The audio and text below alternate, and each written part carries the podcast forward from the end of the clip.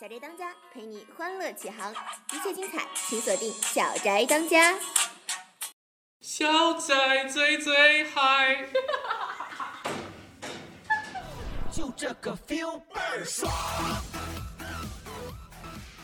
大家好，欢迎收听本期的。小宅当家，那么，在这些个非风即霾的天气里，我们又规律性的迎来了北京的雾霾天。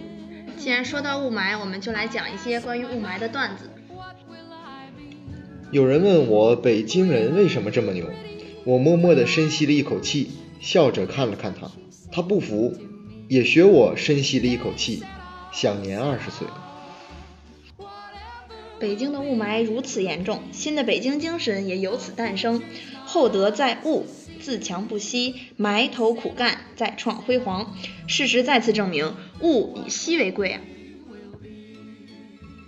论一个门将的职业修养，一九三七年十二月，切尔西主场迎战查尔顿，比赛因雾霾提前终止。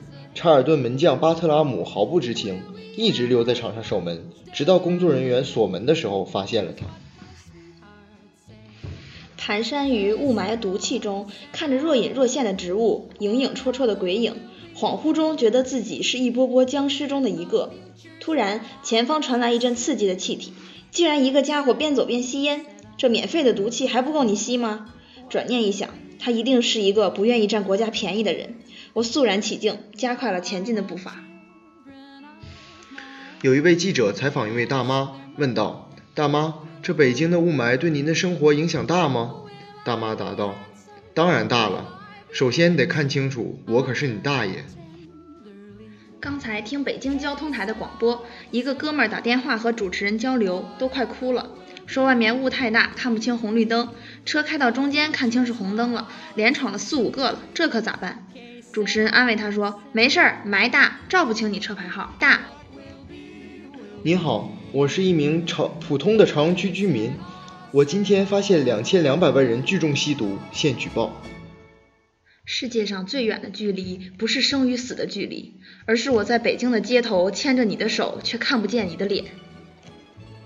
十一月二十九日，也是深圳小伙汪仁正在北京服务的第一百天，当他。他在当日完成了尘埃计划的作品，用一台功率为一千瓦、流量二百三十四立方米每小时、过滤精度零点二微米的工业吸尘器，收集北京空气里的尘埃，并把这些尘埃成功的制作成了一块板砖。与大家分享一首江城子《十面埋伏》。十里雾霾两茫茫，大雾天人抓狂。千里雾都无处话凄凉。纵使相逢应不识，尘满面如糟糠。下班驱车返回家，看车窗已成脏。相顾无言，唯有泪千行。料得基友见面时，无话说眼凄凉。不光是我们，很多明星也对雾霾纷纷吐槽。高晓高晓松说：“二十岁站在德胜门能看见西山，三十岁站在德胜门能看见西直门，四十岁站在德胜门连德胜门也他妈看不见了。”还有最近火红的王凯，他在微博发文称：“北京的朋友们注意了，最近雾霾严重，出门记得做好防护措施，保护好自己。”他还调皮的晒出自拍图，只见一张白纸上写着“自拍”俩字。称你们一直催我的自拍，因为条件不允许，只能这样先凑合着看啦。我们调侃归调侃，但还是要知道如何防范雾霾。接下来就为大家介绍一下防范雾霾的措施。首先要戴帽子、戴口罩。头发吸附污染物的能力众所周知，出门前戴顶帽子能够有效预防雾霾的危害。口罩呢，无法完全阻挡有害颗粒物的吸入，但是可以为呼吸道设置一道屏障，有总比没有强嘛。进屋就要洗脸洗手，此外要用鼻子呼吸，鼻腔里有鼻毛和粘液，可以吸附空气中的有害颗粒物。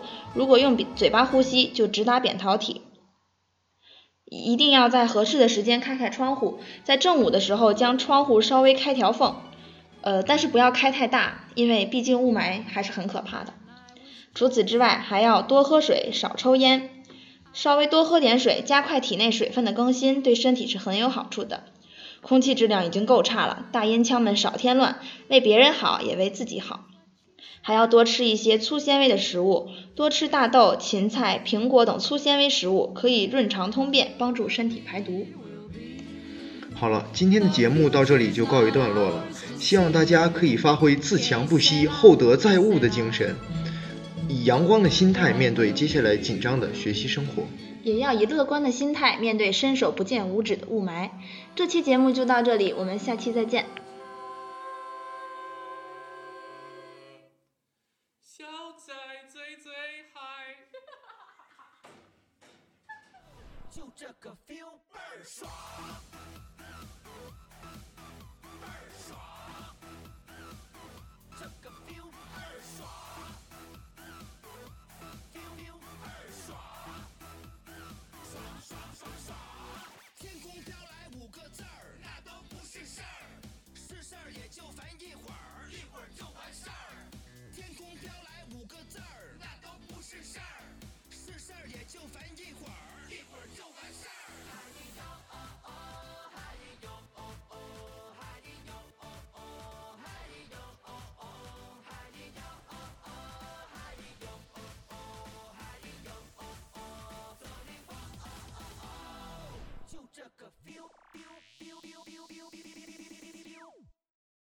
Strong.